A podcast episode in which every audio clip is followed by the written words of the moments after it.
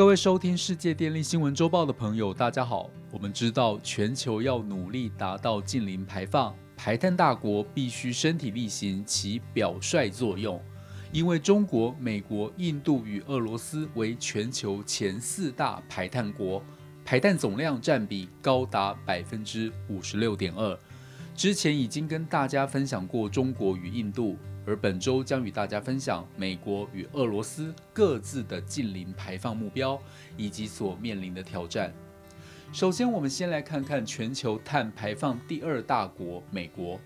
除了之前美国总统拜登一月上任时就表示将在二零三五年电力部门达成近零排放，并在二零五零年达成全国近零排放的目标。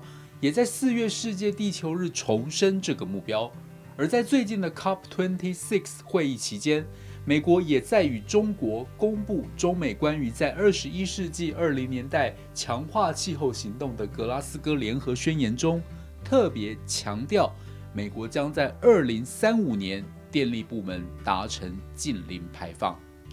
事实上，自从拜登提出目标之后，鲜少有专业的机构出具评估报告。而最近，根据专业能源顾问公司 Wood Mackenzie 评估，其实美国电力部门尚未准备好迈向近零。原因如下：第一，缺乏完善的储能配套方案。随着风力发电和太阳光电的成长，以及煤电逐步减少，美国电力系统必须评估需要多少储能作为配套方案，以确保电网稳定性及韧性。然而，成本将十分昂贵，而且充满未知数。尤其长效储能是实现近零所不可或缺的关键技术，但目前仍需要重大的创新突破。第二，碳捕捉与封存技术的规模必须要再扩大。近零情境下，美国碳捕捉能力需由目前的两千五百万吨。到二零五零年，成长四十倍，达到每年十亿吨。除了近日拜登签署通过的基础设施投资和就业法案，已经将碳捕捉列为投资项目，未来需要加速推动相关措施来实现近零。相关配套，例如考量碳捕捉与封存技术投资回收期较长，需要延长税收抵免执行期。或是建立新的商业模式，确保稳定报酬来吸引投资。第三，氢能政策尚未明确，除了透过基础设施投资和就业法案加速拓展氢能市场外，美国氢能部署必须要因地制宜，考量墨西哥湾沿岸的德州和路易斯安那州，因为临近天然气产业，可能侧重于蓝氢。而富含风能及太阳能的区域，则侧重发展绿氢。此外，也需要考量氢能的碳定价，碳定价将影响氢能部署的速度及规模。经过评估，低碳氢的碳定价范围应该是每吨四十到六十美元，才能在二零三零年具备商业可行性。第四，投资规模必须要再扩大。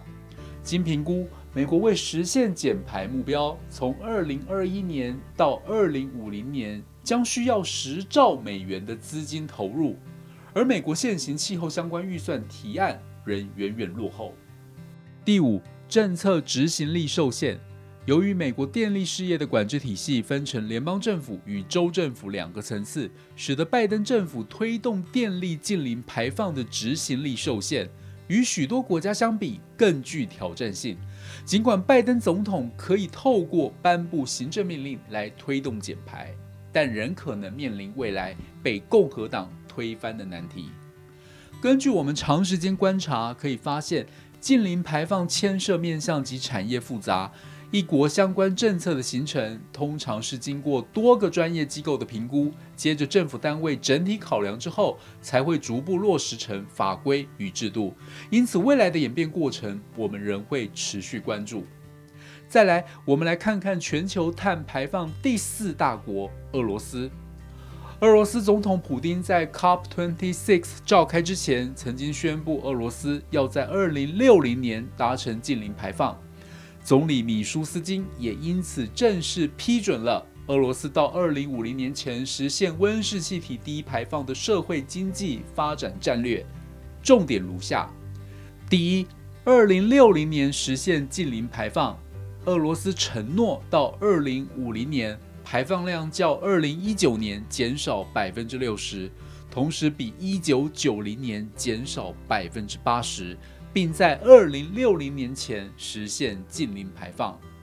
第二，提高生态系统的固碳能力，顾及俄罗斯西伯利亚广阔的森林和北极地区最易受气候变迁影响。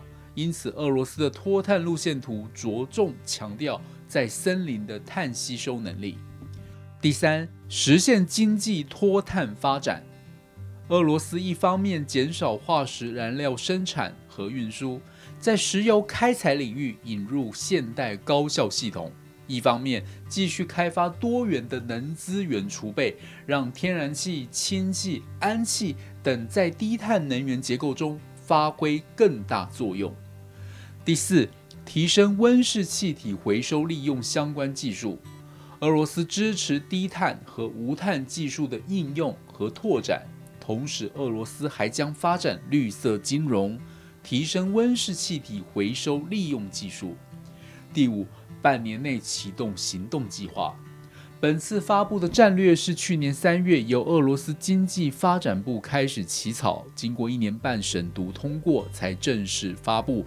未来将在六个月内制定实施战略的行动计划。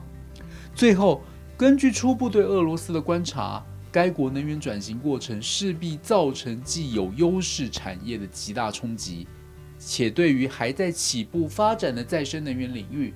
也将满布荆棘，所以采取渐进式的碳中和是可以理解的合一做法。我们整理以下几点跟大家分享。首先，俄罗斯拥有丰富的石油、天然气及煤等传统化石资源，占比高达百分之八十六；而在电源结构，传统能源却只占百分之六十。两者相比，差异主要在核能及水力发电这些低碳能源，因此在推动近邻时，电力部门相较全国而言，反而达成相对容易。其次，俄国目前再生能源占比极低，未来要达成近邻，首要关键就是再生能源必须大力发展，但目前俄国尚未定出明确的发展计划，后世仍待密切观察。另外，要达成近邻。最难的是如何抑制传统优势项目，像是石油、天然气及煤等产业的发展，这将面临到经济、产业及就业人口等多面向冲击，甚至会影响到 OPEC 石油输出国家组织以及全球相关产业的发展。最后，俄罗斯拥有丰富的自然资源，包含森林、土地及冻土，具有碳汇的极佳条件，也是达成近邻目标的底气所在。未来在配套发展的项目，例如 CCUS、碳捕捉、再利用及封存、氢能及氨能等，都具备先天的优势。以上是本周世界电力新闻周报的整理报道，国际上电力的大小事。我们会持续密切关注，并且跟大家分享。若喜欢我们的频道，欢迎与好朋友分享哦。我们下次再见。